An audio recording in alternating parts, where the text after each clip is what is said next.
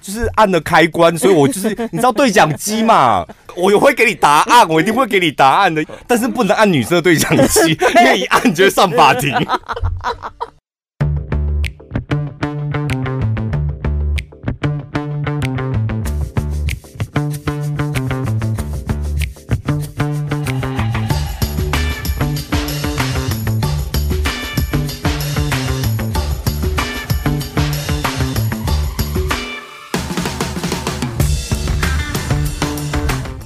大家好，我是小潘，我是宝拉。这个礼拜过得好吗？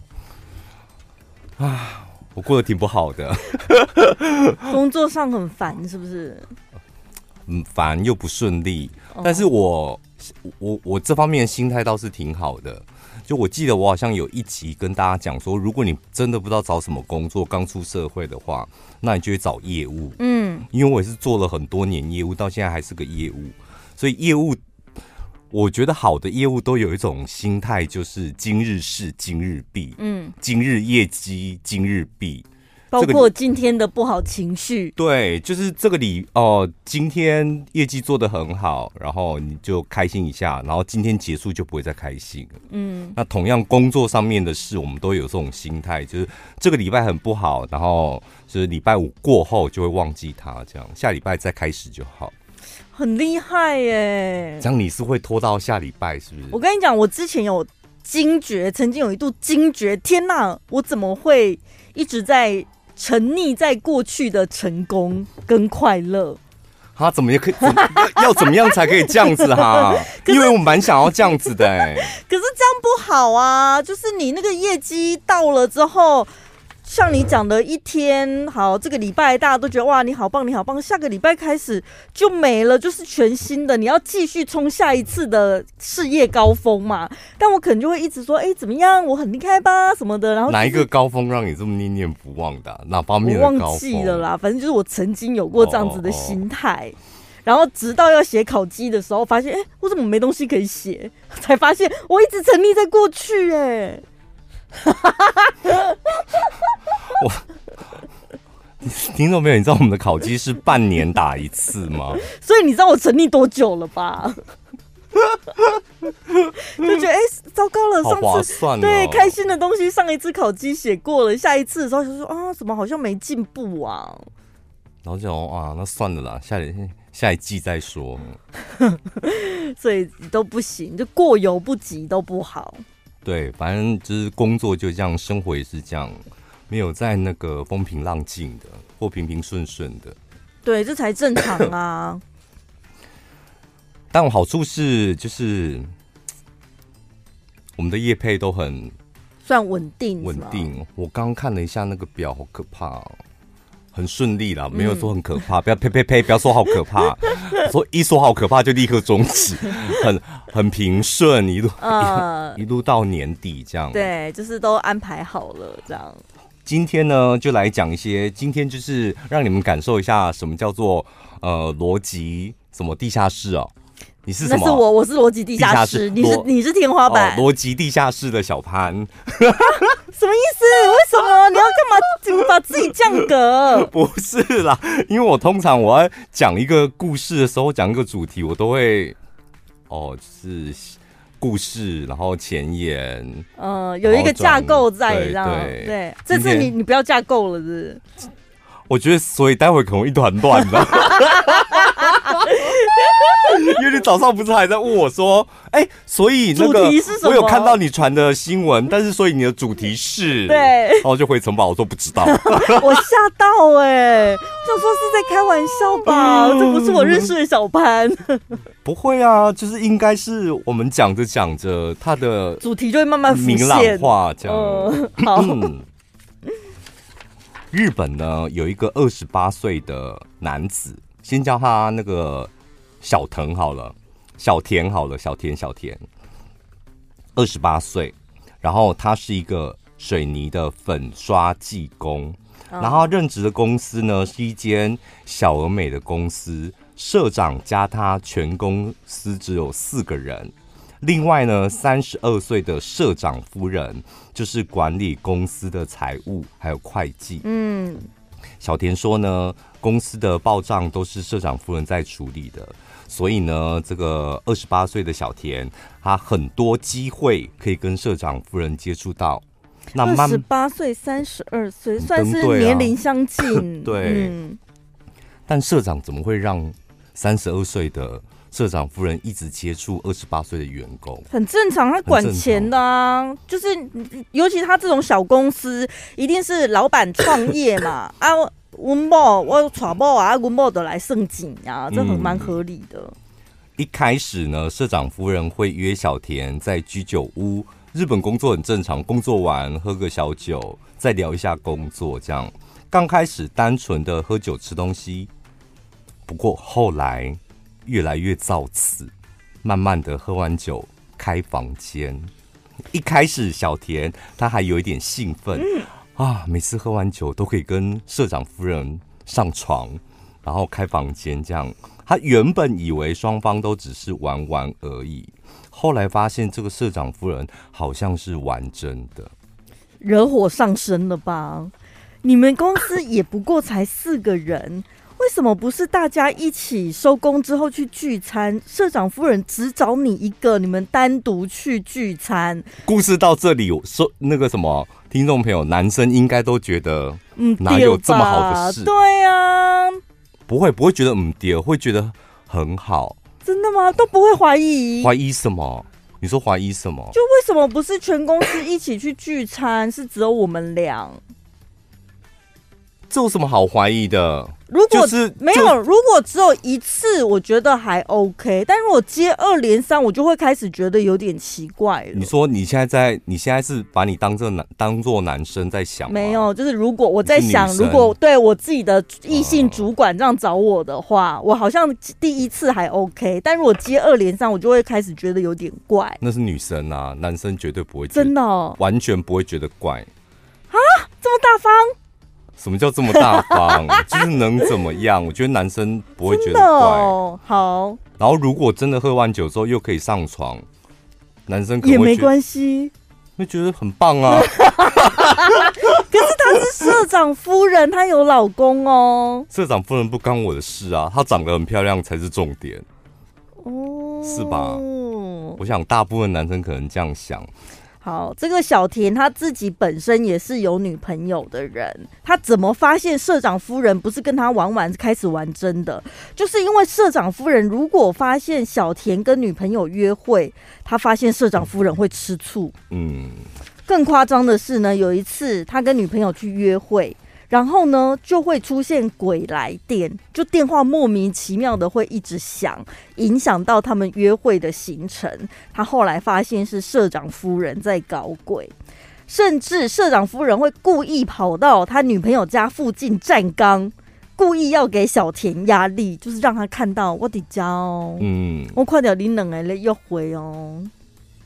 甚至呢，他还威胁，如果小田跟别的女人在一起，他就要让小田背负盗用公款的罪名，然后开除他离开公司，还要让他在这个业界混不下去。故事先到这边呢，就是从头到尾就是这个小田这个水泥工，他很害怕。刚开始他觉得很开心。蛮好玩的，跟社长夫人可以喝酒，还可以上床。后来他发现，哎、欸，社长夫人玩真的，然后会影响他的感情，然后会去站岗，甚至有一点点威胁他。他开始觉得有点害怕、欸。对，而且市长夫人怎么那么多闲时间呢、啊？还就做做账而已呀、啊！啊，就是小公司能够有什么账？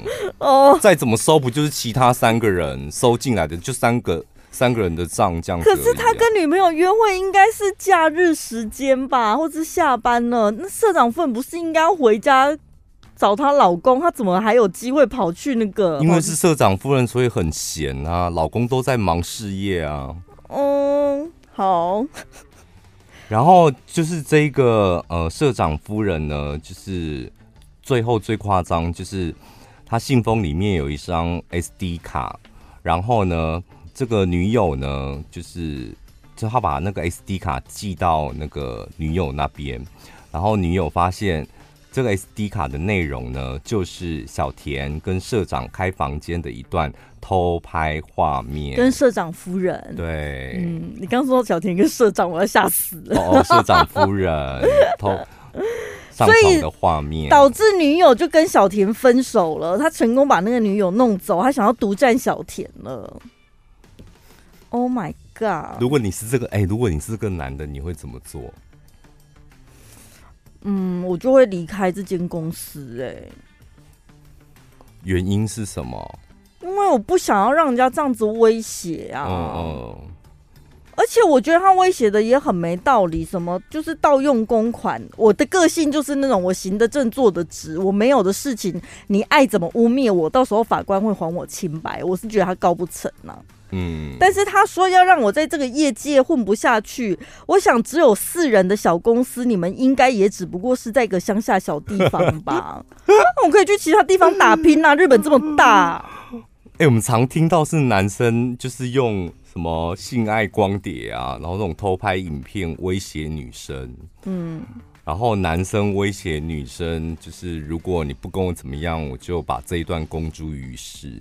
第一次看到有女生用这种方式威胁男生，嗯，所以我跟你讲，所以人家最最近这几年，大家不是都讲说那个性别平权，男生也有可能被性骚扰或被强暴啊，真的都有。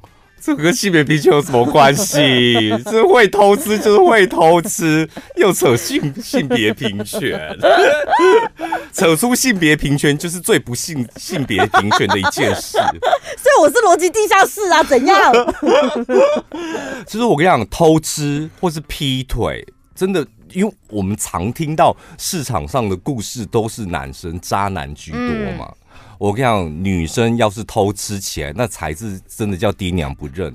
真的，因为这个小田他正在苦恼说，到底应该怎么办？我女朋友也跑了，然后现在我在这间公司工作的又觉得浑身不对劲。但他发现社长夫人慢慢的也开始对他冷淡了，嗯，因为他看上了他们公司比他还要再小五岁的年轻小鲜肉，嗯，然后开始现在就是。这个小五岁的小鲜肉陪社长夫人去喝酒，对，然后就在猜，应该喝完酒又会去上床了。我这一次去日本又再遇到一次一一个那个多年前在日本认识的朋友，嗯，那他有一段很经典的故事，我记得我有讲过，就是他也是跟公司的女主管上床，嗯，那他当时是单身，男生是单身，那他女主管的。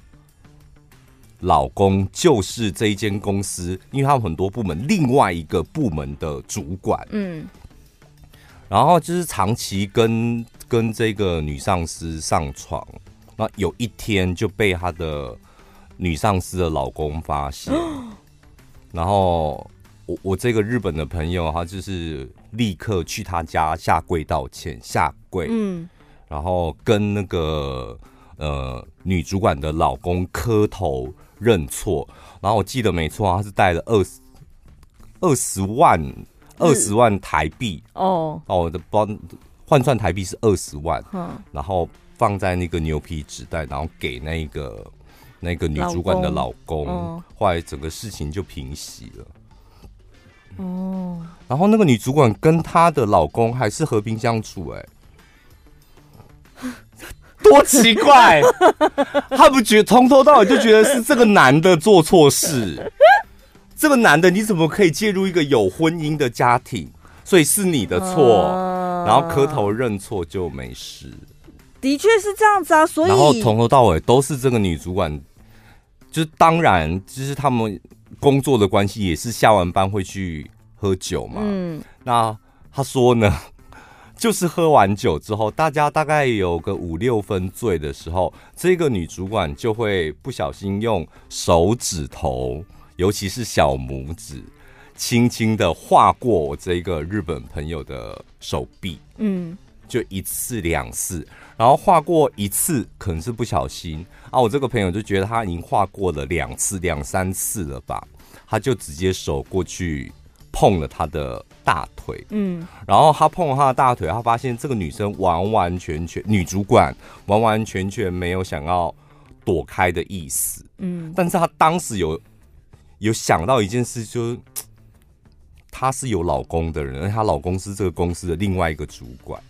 然后他碰完之后就想说没有关系，那就呃酒后乱性一次。嗯，于是两个人当天就是开房间打炮，然后接下来接下来的每一次打炮都是这个女主管约的，每一次，有时候是中午，有时候是晚上。但是事情被康之后，大家还是会觉得是男生的错。没有，没有，大家都觉得是这个男生自己就，我也不知道他为什么这么做。他，嗯、但他说，就是在在他们公司的氛围，就是介入别人的婚姻当然是那个介入者的错，所以他就去下跪道歉，然后平息整件事。但你看，像台湾的民法也是侵犯配偶权呐，啊，对，就是外面的人，你的错，你怎么可以侵害别人的配偶？你看，所以当这个角色真的是。没有，我当下就觉得日日本太太性欲都很强，真的，我真的不只听过，我讲真的，我不只听过同样的故事一次，我还有听过另外一个，他说大部分的日本太太都是家庭主妇嘛，对，然后白天老老老公去上班，然后他们最忙的就是老公去上班之后，到中午这一段时间，可能要准备晚餐、买菜什么，都处理完之后，他们的空档就是下午的一点。到四点，因为老公跟小朋友大概四五点回家，就一点到四点，嗯，这个时候是他们的空档，所以他们就会去约炮。嗯，利用这段时间去约炮，然后可能约炮软体打完炮之后，然后四点赶完回家之后，再扮演一个良家媳妇，这样好充实哦。对，他说他们这样才可以平衡生活，因为他们的生活就是。一点一线，就永远都在家里，所以他只有透过下午的一点到四点人妻，然后去约个炮之后回来之后，他才才会比较平衡一点。而且以日本的职场生态，我觉得老公好像除非放假，要不然平日真的没时间跟老婆打炮。哎，对对，他们不是下班还要去常常要去应酬或什么的啊，回到家老公自己也很累了。嗯，我们上次在日本的一个局啊。我们都约在东京嘛，然后在那个有一次在新宿吃饭，有一个朋友跟我们一起喝酒，就是喝到十二点，然后十二点的时候，他说他十二点半前一定要走，因为他要赶最后一班那个夜车，嗯、是那种游览车，从新宿搭到哪里？知道名古屋。新宿到名古屋的夜间游览车，这样不是已经到的时候已经凌晨了，凌晨快天亮了，就是这样，好像三四个小时吧。他就是这样每天，所以你说怎么打炮？怎么可能？对啊，啊回去他的工作就在新宿，然后如果应酬一下、喝酒一下。可回到家都天亮了，他根本就是在车上睡觉，回去只是洗个澡、换个衣服，又要赶快赶去上班了、欸。差不多，如果有应酬的话，差不多就是这样。对啊，所以我们都跟他讲说，你老婆下午的时候都在打炮，都在约炮啊，不然你这样子，你的婚姻生活，你老婆都没有任何的怨言吗？他说没有、欸，哎，没有。说那他一定有打炮，对他已经被 被别人满足了。他们自己身为老公，他们不会怀疑老婆做这些事吗？还是他们就觉得算了？怀疑，不知道就不知道的，也不要自己去探究。怀疑，我觉得男生不会怀疑耶，除非女生已经哦，真的露出太明显了，嗯，不然男生的敏锐度可能不像女生这么好。哦，不然你看那个口罩男，嗯，他。他老婆，我觉得那就是偷吃，就是在婚姻生活当中已经偷吃另外一个男生了，然后都被拍到，就是两个人靠很近，甚至有点牵手一起吃饭，单独这样，那个就像是男女朋友啦。然后老公那个口罩男是之后才发现。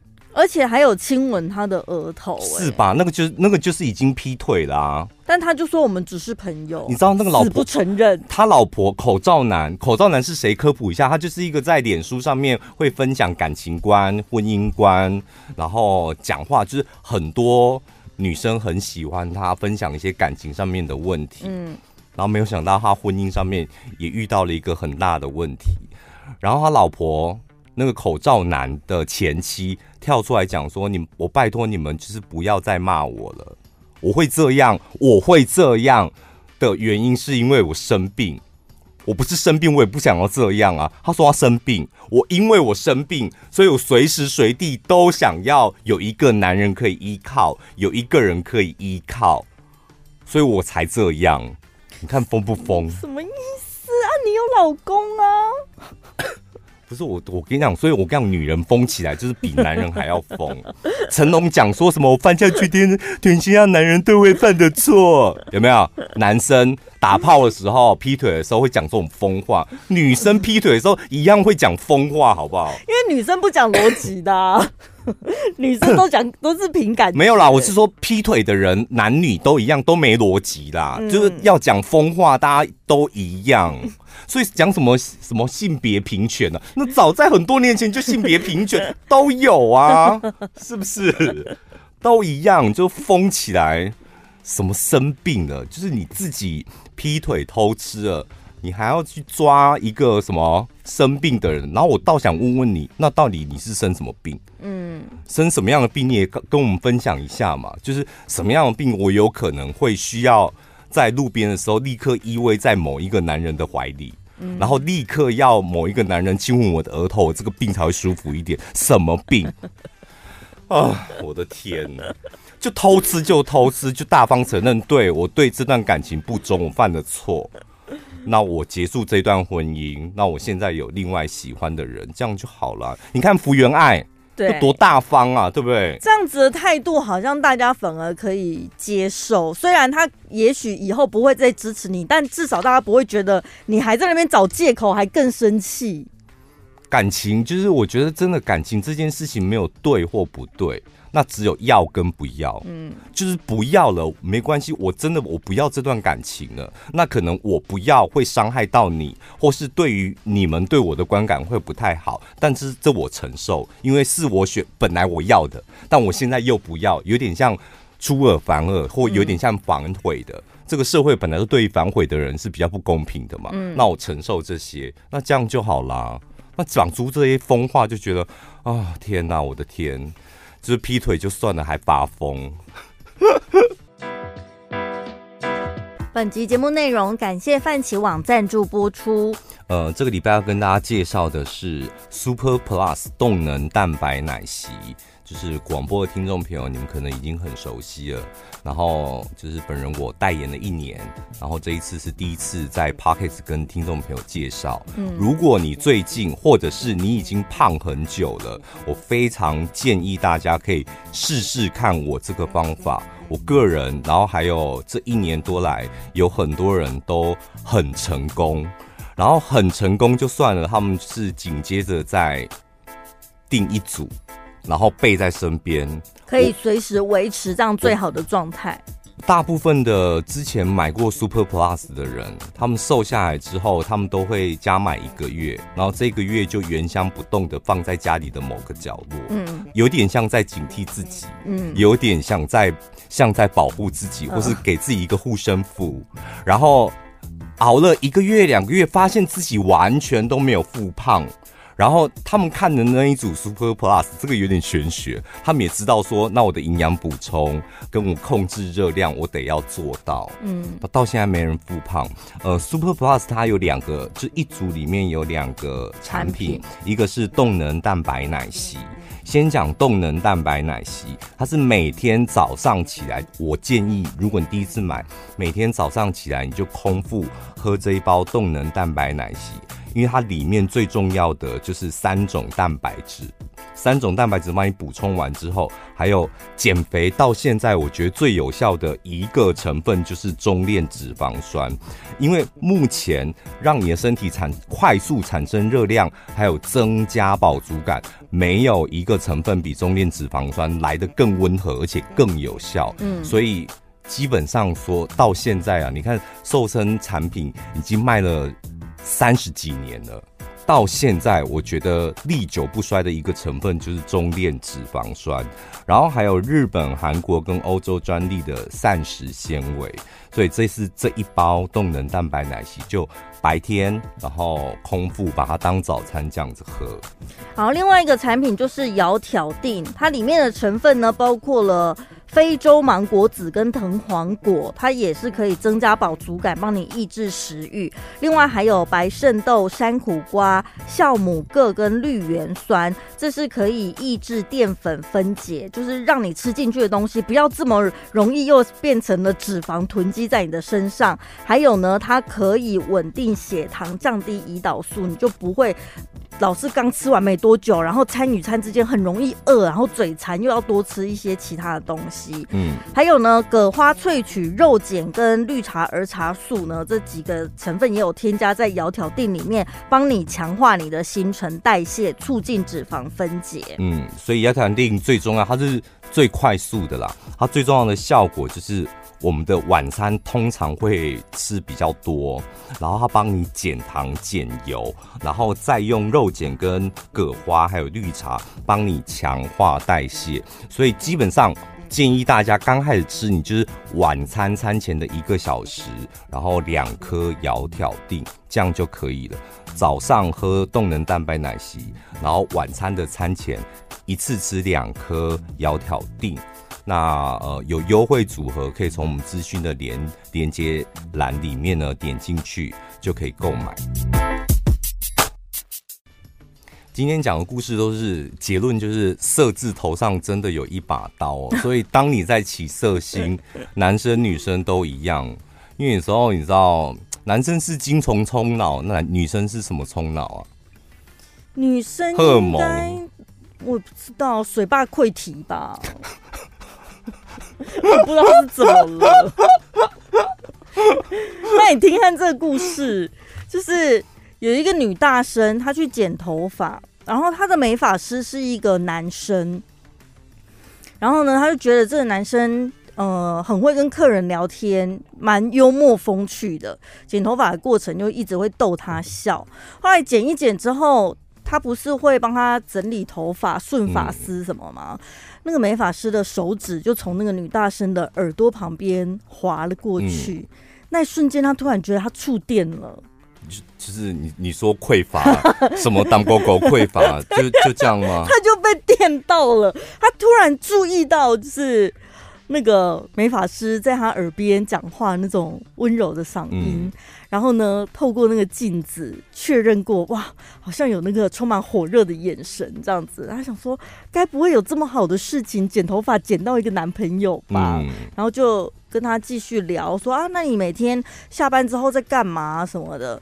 那美发师就说他哦，他都会打电动，打什么天堂还是什么东西的。嗯、然后那女生就觉得她对那个电玩。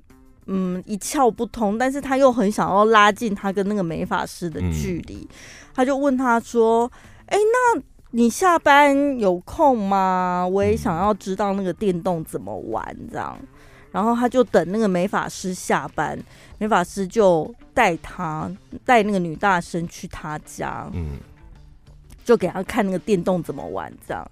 他一去了那个美法师他家，发现他。就是自己一个人离乡背井来工作，然后租了一间小套房，房间里面呢小小的，大概六平大左右，只有一扇窗户，采光不太好，然后就有点暗暗的，然后东西也不多，然后他突然就是你知道母爱涌上心头，就觉得哎呀，他这样子一个人住在外面会不会？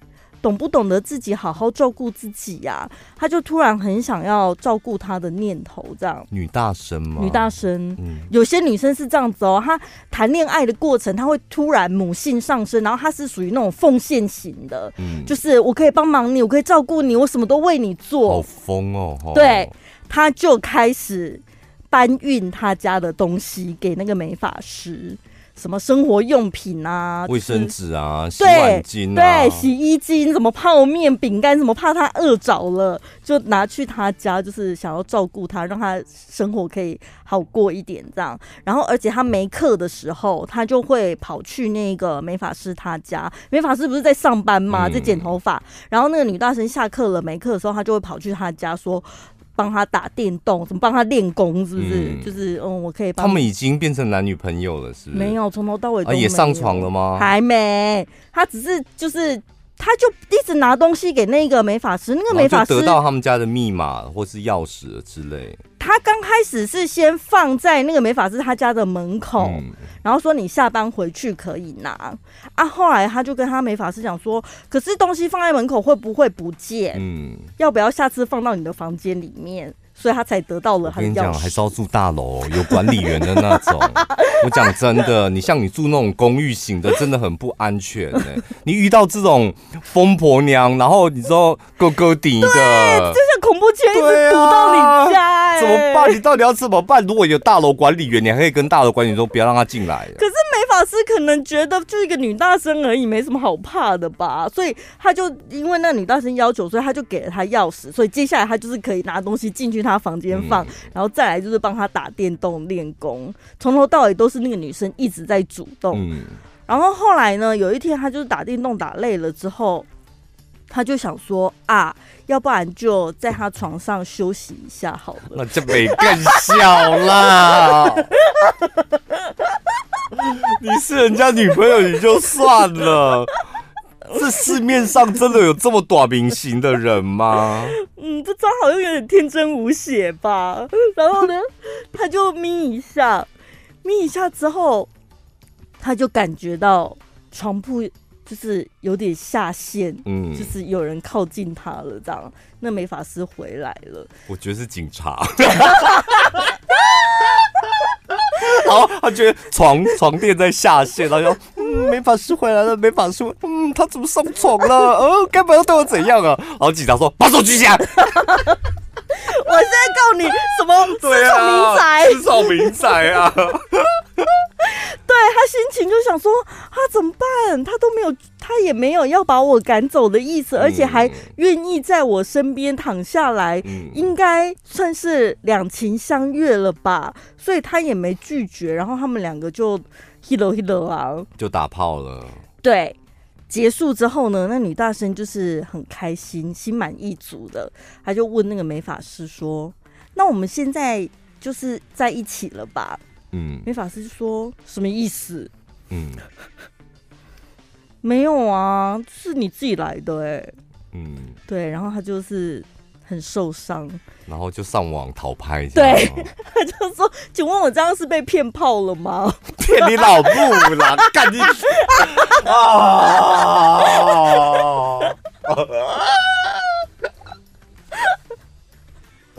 所以，所以会不会是一天到晚在网络上面讨拍？我是被骗炮，都是阿达、啊，他自己会错意了，对不对？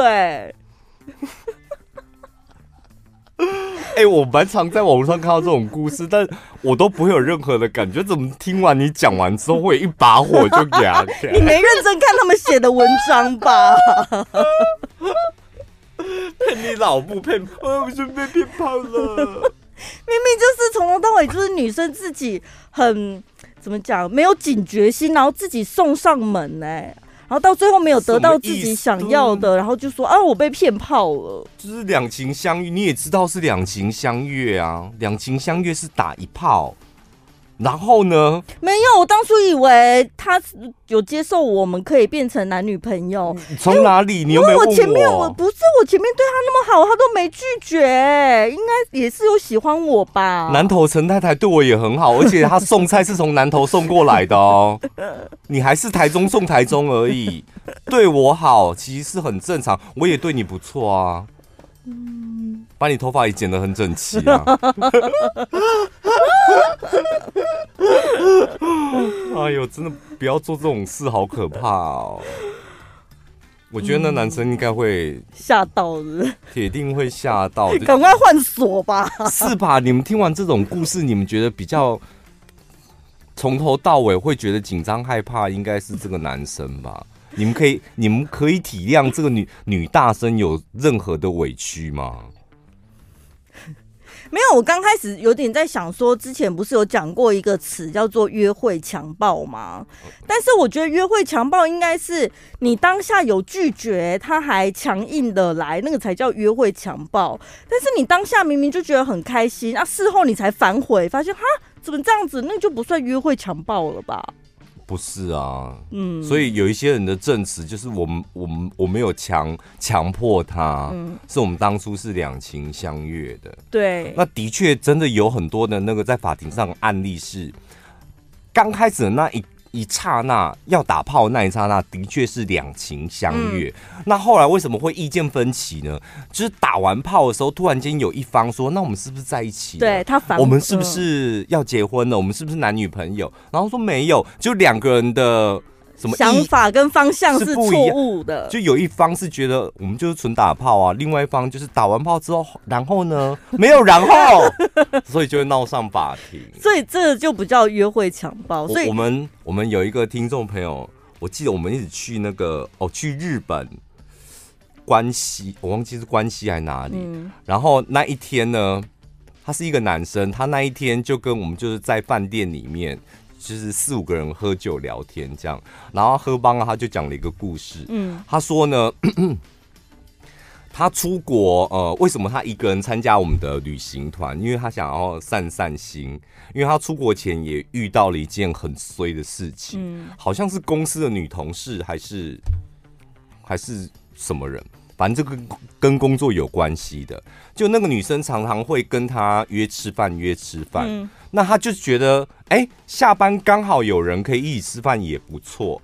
约了大概两三次吃饭的时候，那女生就说要去他家，嗯，然后去他家，突然间说那要不要喝点酒，就喝啤酒，嗯，然后喝一喝之后，那个女生就躺床上。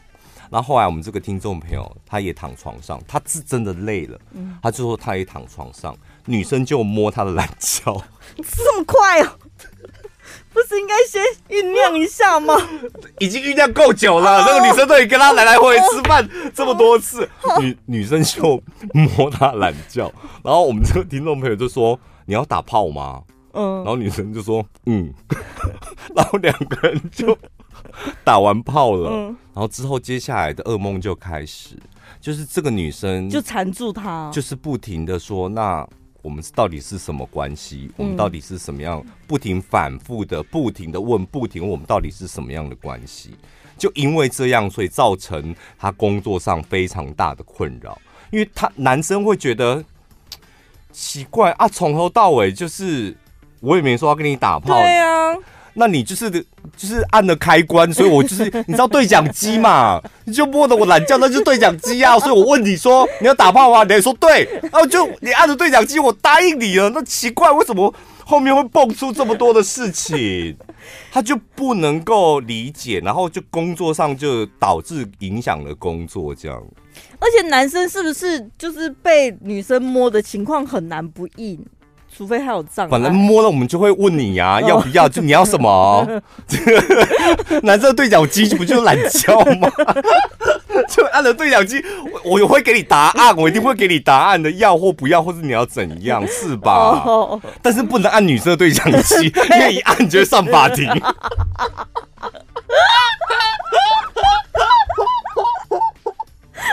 是不是好像这女生不能乱按？不行，男生比较没关系的。虽然这有点政治不正确，但是我觉得男生真的好像比较没关系。大部分都、OK、就男生会给你答案啦，嗯，比较不会像女生一下就闹上法庭。哦，所以男生男生会说不要哦，哦，然后可以啊，你要怎么样这样？嗯。嗯啊，不要就没事啦！嗯、啊，你我不要，你也不要就没事。但如果要就要，男生摸女生好像是不管对方要不要，你都会上法庭。就是他好像没有女生的对讲机，好像好像是一颗手榴弹。你知道？你以为你按的是对讲机，就没人讲话就算了，他还爆炸，好危险，是不是？好危险，所以要懂得保护自己，然后尊重别人。好不好？这样，这个这个也是很天真的一个十五岁的少年，他就是沉迷了一个正妹直播主，然后呢，在看直播的时候聊天，就这直播主就跟他加了微信。加微信，他只是想说，哇，天呐！除了直播时间之外，我私底下还可以跟这个直播主聊天呢，嗯、真不错。没想到这个直播组开始放手榴弹哦，有吗？没有手榴弹，是放出一些饵吧？哦，对，饲料什么，一直喂他。他放，他就开始发一些半裸露的照片。然后呢，就一直跟这个少年讲说：“哎，我下次开直播的时候，你可以抖内啊，有几个任务，几个门槛，你如果达成的话，嗯、我会发更多更好看的照片给你、哦。”就那这个镜头就会再往下一点点喽，好不好？你要再往下一点点吗？呃、要吗？要吗？哦，我这次比赛帮忙一下啦，这样对，嗯。结果呢，他真的就是疯狂的在直播间里面一直抖内，一直抖内，十天之内。就把他，他是刷他妈妈的信用卡，嗯、里面二十六万全部刷给了这个直播主。他就是想要得到一张解锁照片。对，网络上这么多免费的解锁照片，二十六万，我的天哪！他就被迷住了啊，太天真了。可是我跟你讲，是不是这样？就是。你说你要在网络上看到各式各样就是裸露的照片都有嘛？嗯，但是这种有有互动的，对，有互动过的，然后你知道他是谁那种，晚上手机荧幕看到他，然后私底下又又又有联系过，这种好像爽度是不一样的，是。对啊，因为陌生的看到就觉得哦，就这样子，好像看健康教育课本一样。嗯、但如果你一旦跟这个人有了情感上的连结，哇塞，完全不一样、欸。那个想要解锁的性欲就会高涨。对，所以结论就是色字头上一把刀。男生女生都要懂得保护自己，然后尊重别人的身体，对跟尊重自己的身体。这样，对，好了，下礼拜见了，拜拜。